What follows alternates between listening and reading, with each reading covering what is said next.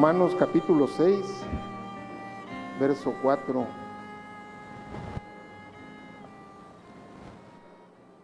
Dice la escritura así, porque somos sepultados juntamente con Él para muerte por el bautismo, a fin de que como Cristo resucitó de los muertos por la gloria del Padre, así también nosotros andemos en vida, vida nueva. Vida nueva. Así me sentí, hermanos, cuando salí por primera vez al patio de mi casa después de haber, haber estado contagiado. Recuerdo la emoción hasta las lágrimas, la gratitud a Dios.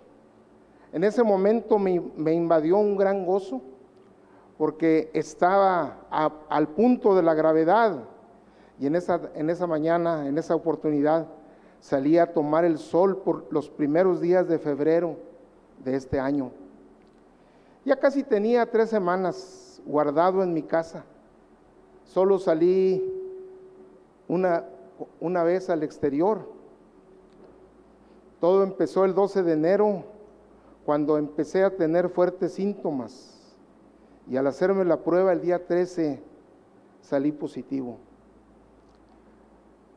Empecé a extremar muchas precauciones porque mi condición de diabético así me obligaba a hacerlo. Todo transcurría bien. Yo pensé, voy a salir sin mayores problemas. Recuerdo que le escribí a muchos amigos, pastores, entre ellos al hermano José, y él me contesta rápido y me dice, mejor vamos a seguir orando. Y recuerdo las palabras porque las tengo escritas que me dijo él, que Dios te hable estando así postrado. Ya tenía ocho días encerrado yo en mi casa, pero en una noche de repente me vino un dolor de cabeza intenso, un zumbido muy fuerte en mis oídos, la temperatura me subió rápido y también la alta presión. Yo me sentí muy mal y le dije a mi esposa, háblale a los muchachos y dile, diles que me lleven al hospital. Mi esposa hace una llamada con la doctora que nos estaba, me estaba atendiendo a distancia y ella les dice, cálmenlo, traten de calmarlo. No recuerdo más, solo que en esa noche me recuerdo lo único es que me encontré tirado ahí en mi en un colchón que tenía yo sobre el piso. Y la doctora les dijo, llévenlo a un lugar que lo examinen. Me llevaron a urgencias y me hicieron, después de varios tiempo ahí, muchos exámenes. Vieron mi corazón, vieron mis líquidos, a ver si no estaba deshidratado. Me hicieron un examen de rayos X en mi pecho y todo estaba bien según ellos, me dijeron, solo tienes neumonía. Y yo dije, oh, solo eso. Qué bueno, solo neumonía. Dice, el peligro es este. El peligro es que te empiece a faltar el aire, el oxígeno, y rápido tienen que llevarte al hospital. Oh, dije, solo eso, solo tienes neumonía. Hermanos, cuando uno está en esa situación, algo que uno le empieza, empieza a, tener cierta reserva es a la llegada de la noche. Al enfermo, las noches le son tormento, la oscuridad, el silencio, la soledad desalientan. La persona se siente como indefensa porque sabe que en la noche no habrá un pronto auxilio en caso de necesitarlo. También vienen pesadillas, sueños incoherentes, visiones tormentosas que vienen. ¿Acaso estas suceden por la enfermedad terrible horrible, o acaso por los medicamentos, tantos medicamentos que empiezan a circular en la sangre del enfermo. No lo sé, pero todo se transforma en una lucha feroz, una lucha espiritual feroz que el enfermo empieza a librar. Se espera con ansia, como dice la escritura, el centinela espera con ansia la llegada de la mañana. Así el enfermo espera con ansia ver la luz del nuevo día, ver la aurora.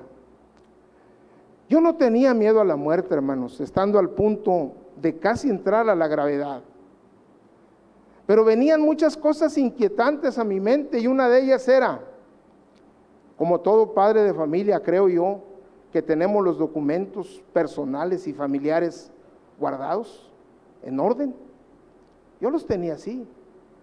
Y recuerdo que hice una, hice varios legajos juntos, una carpeta toda, y la tenía ahí lista ya.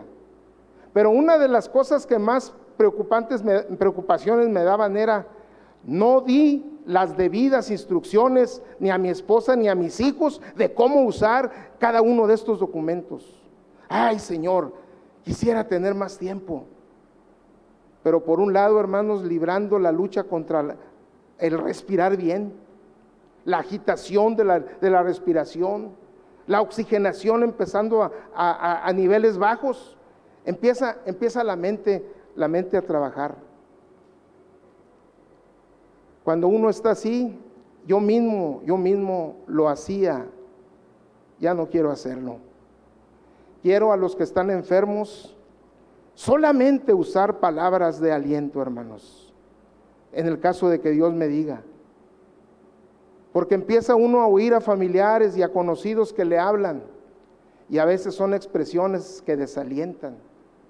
A veces las esposas o los esposos que están cuidando a los enfermos hasta dicen, ya no quisiera que te hablaran, ya no quisiera que te llamaran esas voces.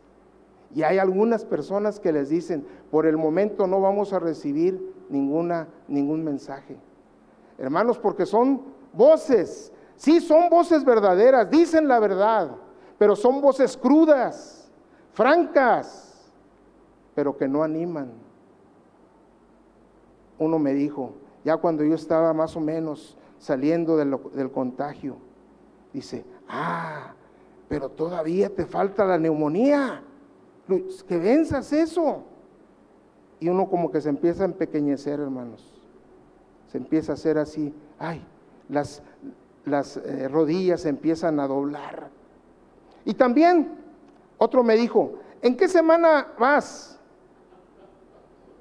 Yo le dije en la segunda, dice, ay, esa es la más difícil. Y otra vez, hermanos, más pequeñito uno.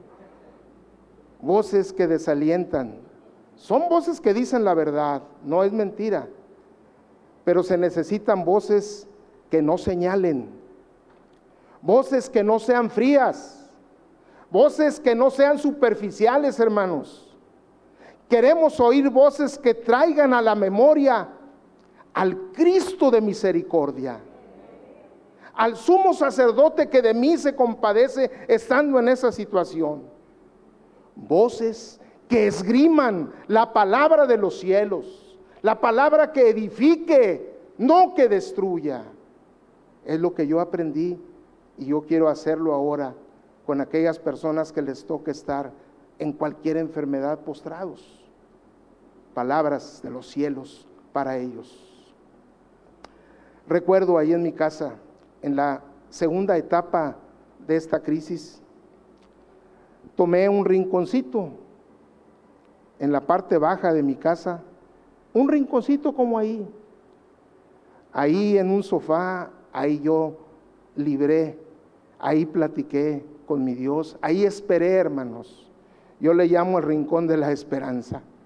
Y todavía hasta ahora cuando yo me aproximo a ese rincón, le digo, Señor, qué hermoso fue estar aquí. Porque aquí te conocí, aquí te esperé, Aquí te vi, Señor. Aquí, estuvimos tú y yo, mi rey. Aquí me enseñaste algunas cosas que nunca voy a olvidar. Aquí, Señor, en este rincón de la esperanza, que yo así le llamo. Ahí esperaba a Dios, hermanos. Sí, con temores y con miedos.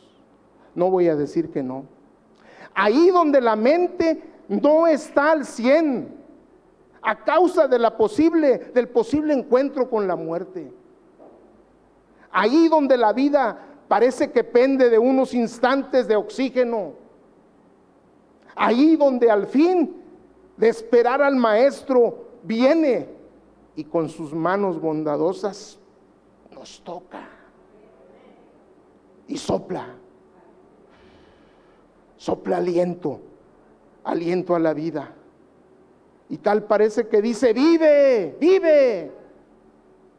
Aún no es tiempo de tu partida. El gran valor de la oración de los hermanos es mucho, mucho. Hay una hermana en cierta ciudad de los Estados Unidos, allá en el sur. Ella se puso enferma, delicada. Muchos en la iglesia y de varias iglesias oramos por ella. Después, ella dijo, le dijo a alguien de su iglesia, estando yo delicada, postrada, sentí que el Señor me habló y me dijo, no, no vas a morir aún, no puedo traerte todavía. Hay mucha gente orando hay mucha gente rogando por tu vida. No puedo traerte aún. Hermanos, qué importante es que oremos. Oremos por otros. Y Dios es soberano. Él sabe a quién se lleva y Él sabe a quién deja.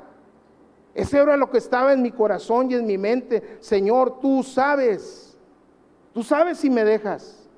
Tú sabes si me llevas, Señor, pero yo quiero irme contigo. Yo no quiero irme a un futuro, que mi alma esté en un futuro incierto. Por eso, Señor, en estos momentos en que falta, en que falta concentración espiritual por causa de lo que estoy padeciendo, no me dejes, Señor. Quiero que mi mente espiritual siga congruente, siga esperando en ti, mi Dios. Por eso la Biblia dice, hermanos, en Romanos 14, 8, pues si vivimos, para el Señor vivimos. Y si morimos, para el Señor morimos. Así pues, sea que vivamos o que muramos, somos del Señor. Sea que vivamos o que muramos, somos del Señor. Hermanos amados, les he compartido en estos minutos una parte de mi testimonio que apenas pasé hace, poco, que apenas. Y me encontré algo interesante en la escritura en Deuteronomio 16.3. Dice así, una una, una de las partes de este versículo dice, siete días comerás con la Pascua pan sin levadura, pan de aflicción porque a prisa saliste de la tierra de Egipto. Bueno, voy a volver a leer en atención a los atentos escudriñadores o buscadores de él. ¿Cómo me, cómo me doy cuenta? Por elogiar, por elogiar de las, por el movimiento de las, de las hojas. 16.3, amén.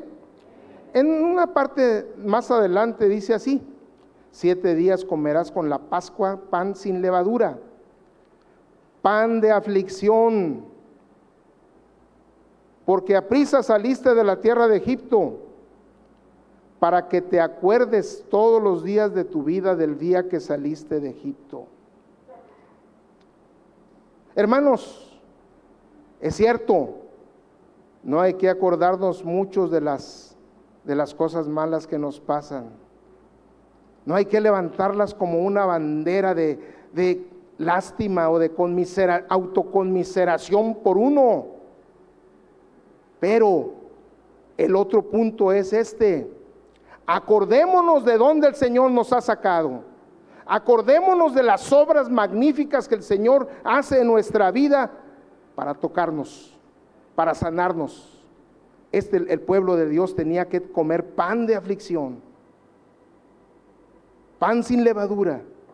Eso le recordaba de dónde el Señor los había traído y la obra grande que el Señor había hecho. Yo me quiero acordar de eso, hermanos. Yo me quiero acordar. No quiero que se me olvide con el paso de los meses o los años. Que diga la gente o que yo diga, no, pasó. No, la verdad es que no estuve, no estuve tan delicado. Esa era una de las cosas que yo empecé a pensar. No estuve en un hospital. No estuve postrado allí en una cama, acostado, esperando ahí que me, que me pusieran tal vez tubos para respirar mejor. Pero yo solamente sé, como le dije a mi esposa, que fueron días los más difíciles de mi vida para mí. porque Por un poquito, por un poquito, el aire empezaba a faltarme. Tres pasos y cansado. Otros tres pasos y descansar. Así estuve por días. Pero bendito sea el Señor, que, que me recuerdo que el Señor me tocó. Me tocó con, sus, con su mano sanadora. Y yo le he preguntado, hermanos, Señor, ¿por qué me dejaste? Pues me ha dejado para darles este testimonio a ustedes, hermanos.